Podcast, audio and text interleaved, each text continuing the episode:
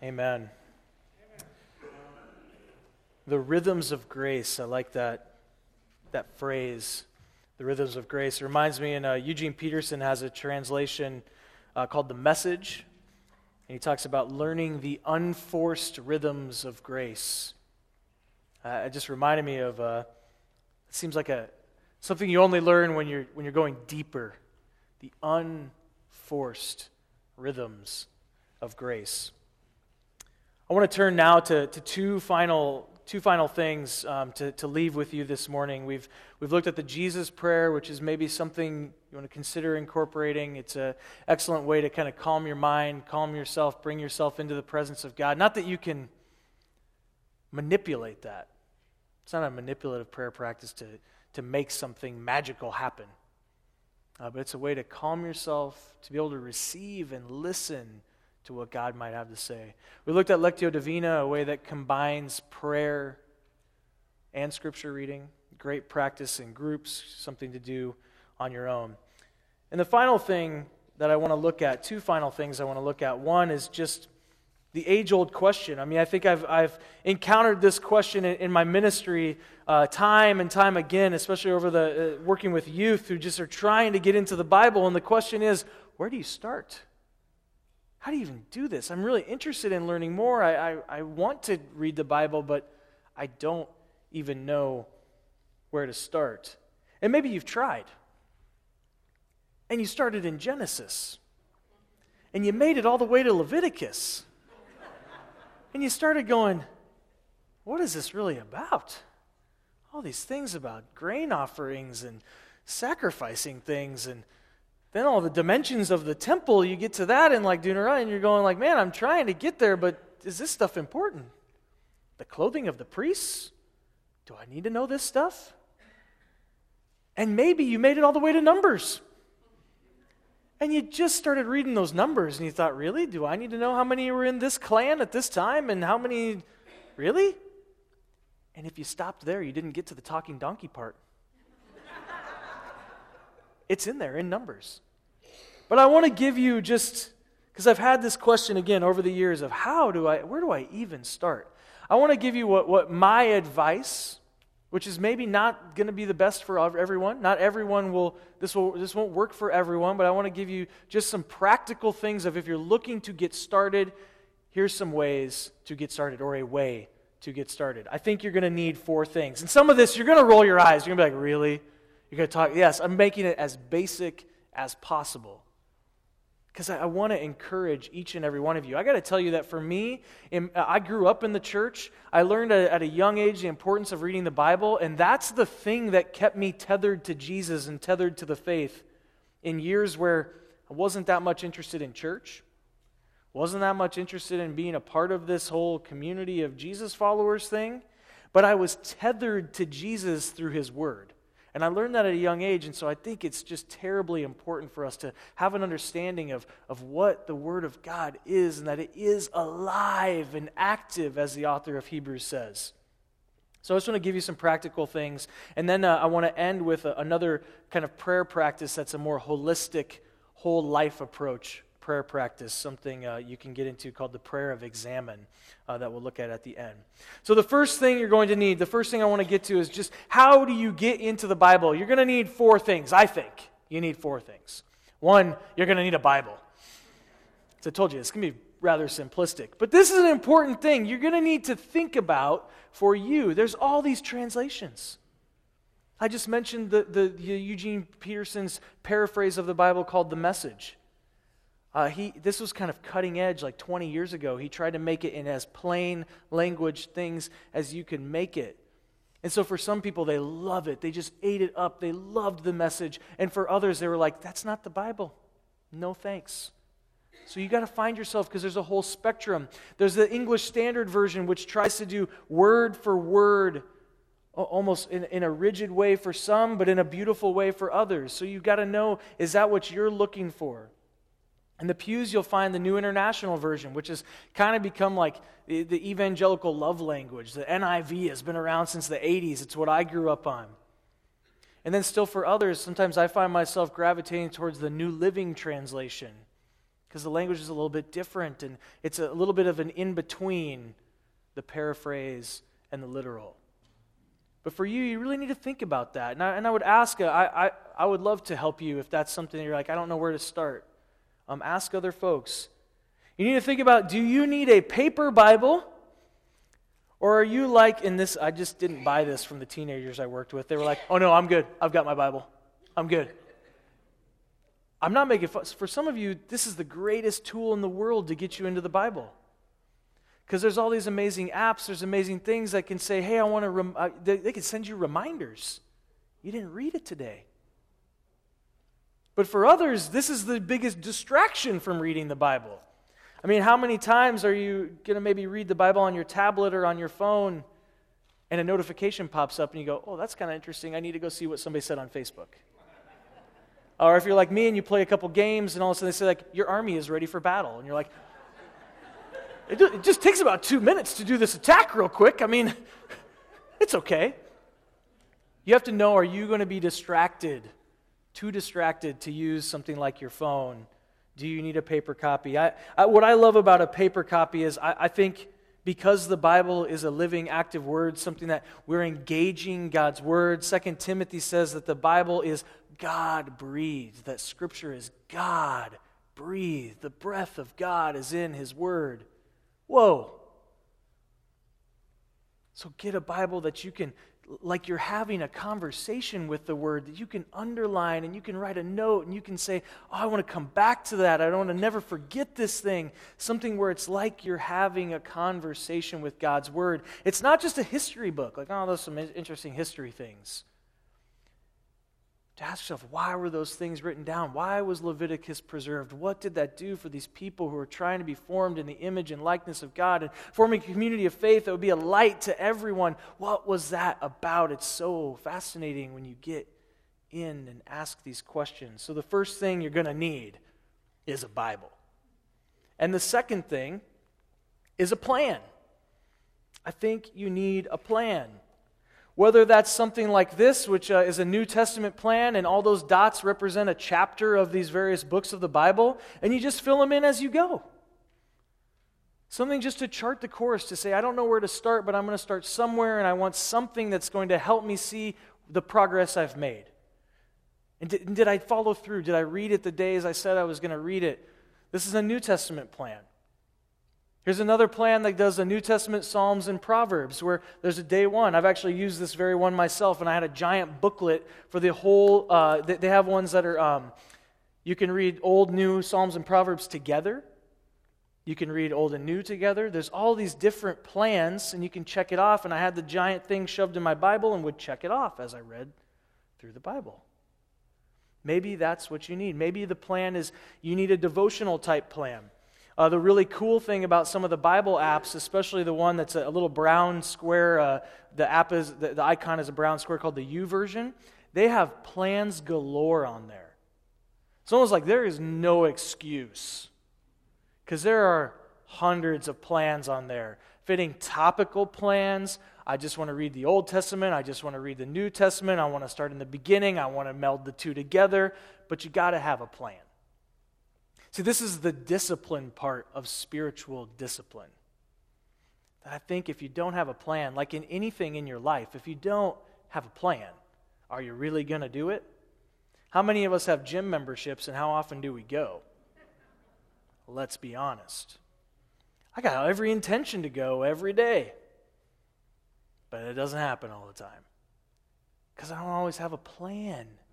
What's your plan. So, the second thing you need is a plan. The third thing I could, would recommend is that you get some sort of, and I was trying to find a manlier word than journal, some sort of a notebook, a, a manly book of some kind.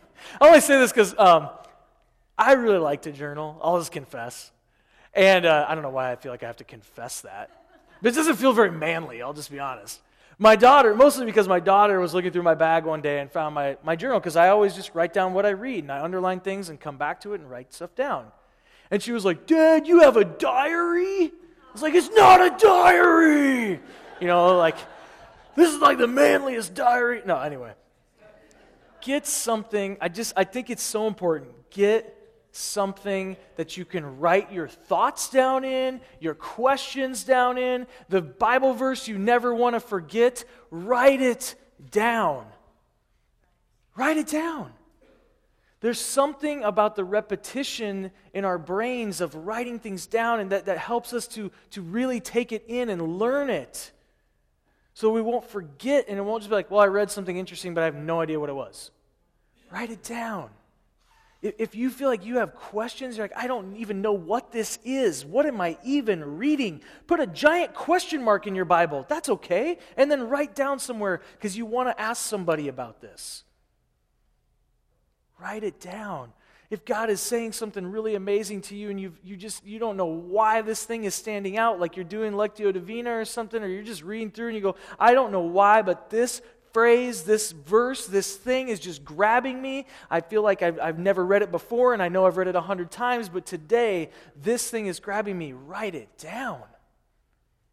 Write it down.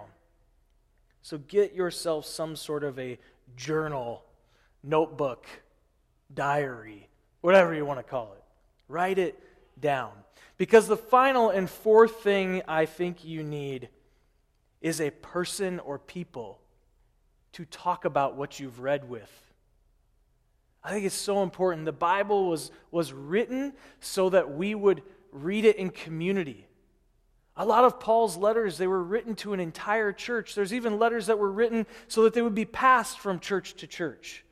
You don't even know this, but like the letter to the Ephesians actually doesn't say to the Ephesians. There's like a blank in the manuscripts because it was supposed to be passed around church to church. You read it in this church and then send it over to that church. I have a friend, uh, Oleg, who uh, grew up in the Ukraine, and he was kind of explaining to us how this worked in the Ukraine. Because, I mean, here it's just we have Bibles everywhere and we hardly read them. He grew up under uh, Soviet rule in the Ukraine, and it was illegal to have a Bible.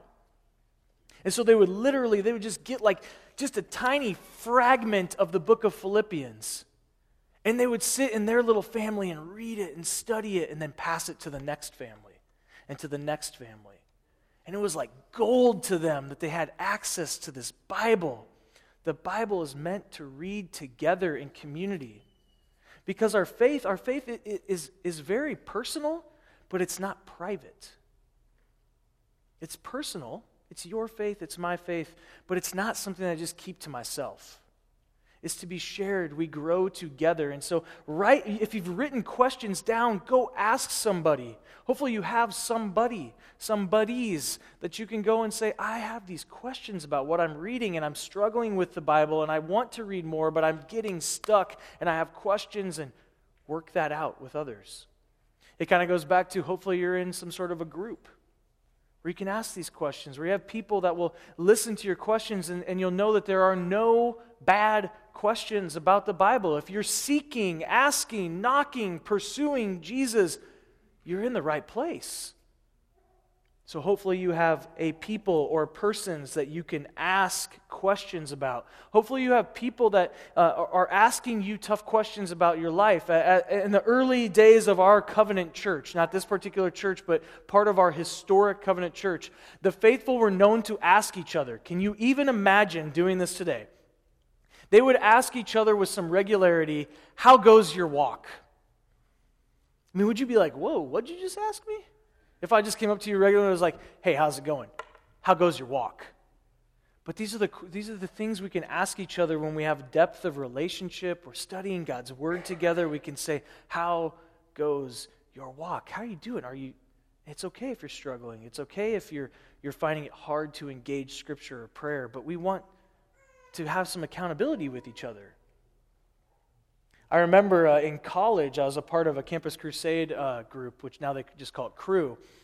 And I remember this was, this was kind of a strange accountability, but there was this guy, Mitch, who would always ask me, What are you reading, Chad? He's referring to the Bible. What have you been reading? And so I knew, if nothing else, I better be reading something so I can tell Mitch that I read something. And it was a strange kind of, it was, it was a little bit on the guilt side but at least it got me into like, I need to be pursuing something so that when this Mitch guy asks me, What are you reading? I have something to say, like, Yeah, yeah I've been reading Ephesians. It's kind of cool. I have some questions. We'd meet at a coffee shop, we'd talk about what we were reading.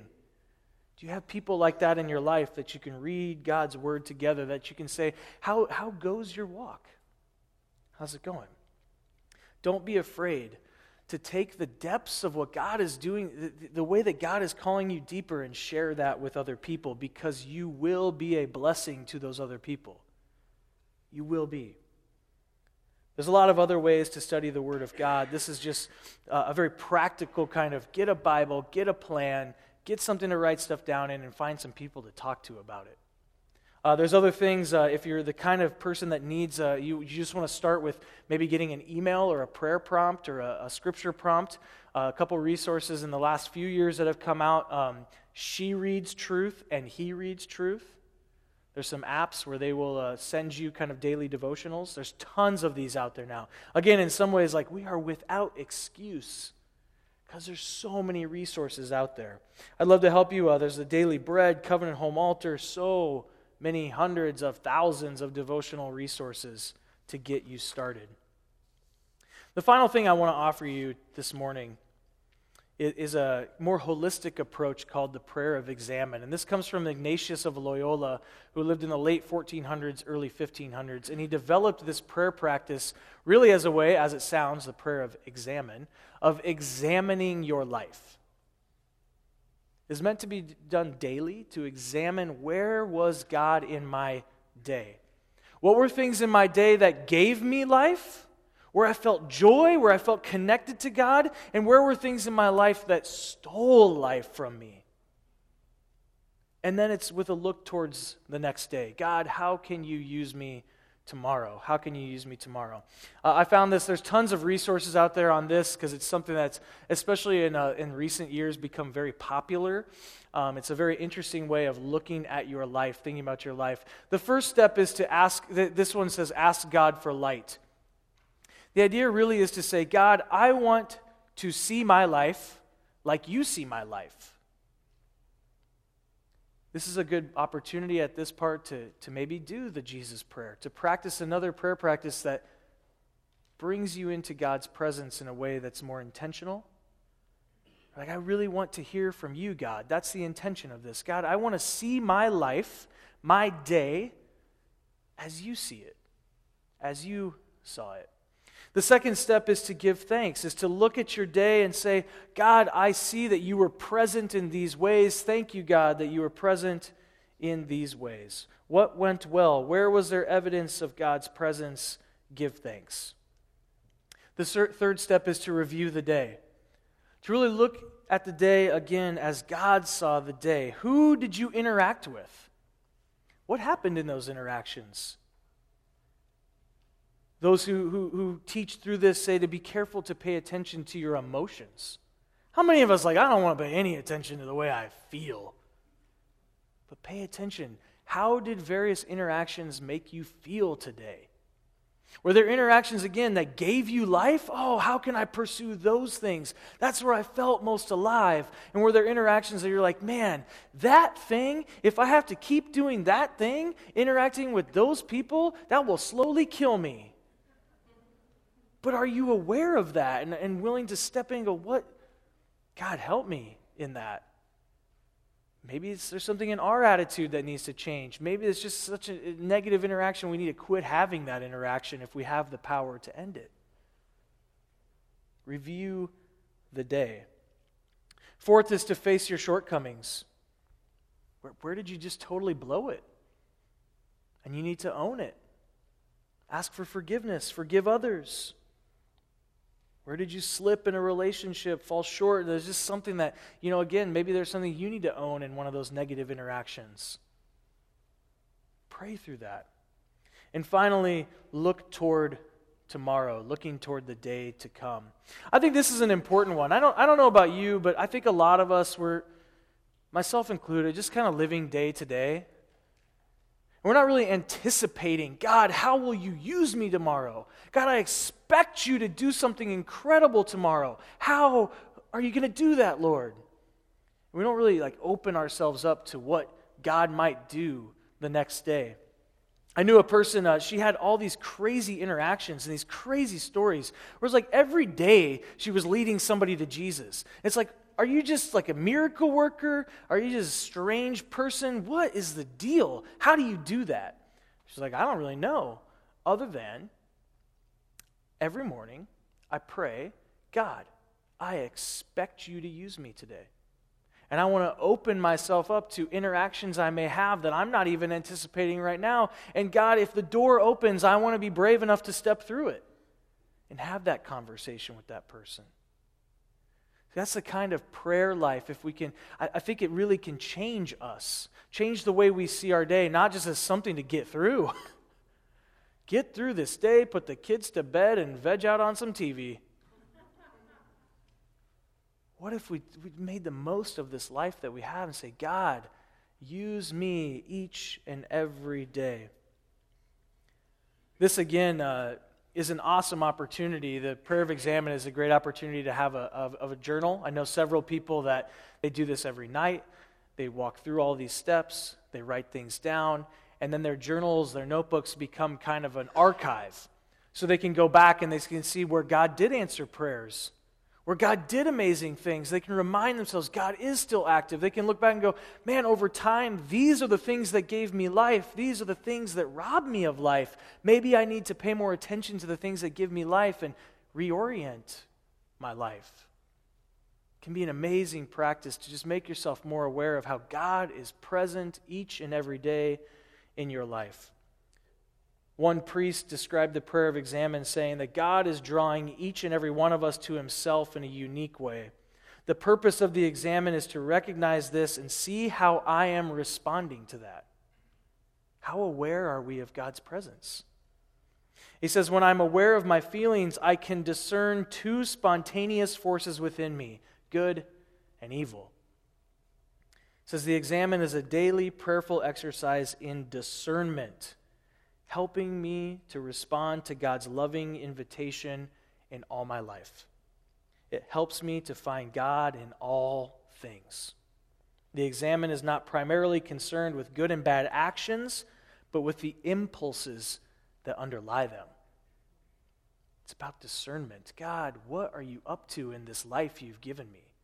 Where are you at work? Where am I missing it? Where am I seeing it? Where are you, God? Help me see that you're present throughout the day and live in that for the days to come. I hope this morning, as I conclude, I hope this morning just gives you a little bit of something to digest, to think about, to put into practice in your own prayer life, study life. It's important in the life of every believer that we are cultivating. I believe we can work at it. We can work at cultivating an inner life that is rich and gives us life and connects us to God and connects us to others.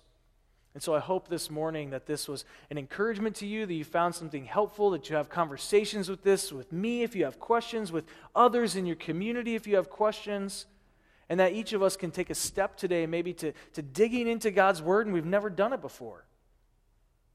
If you have questions about where to start with that, I'd love to sit down and have coffee, lunch, and just have a quick conversation to encourage you to take that next step. We do all this together. That's why we gather in this place to encourage one another, to worship God, to be in the community of faith, supporting one another on this journey. Would you pray with me? God, that's the truth. We gather in this place, God, to worship you and to draw together as a community of people who can encourage each other on this journey of faith that we have started. God, we, we are again, we are here, we are asking, we are seeking, we are knocking, we are looking, God, for ways to engage you, God, to engage our community, to engage in reading your word, hearing from you through your word, hearing from you, God, in prayer Lord, encourage us. Give us encouragement this day as we seek to go deeper in our faith in you. God, thank you that you have provided us your word.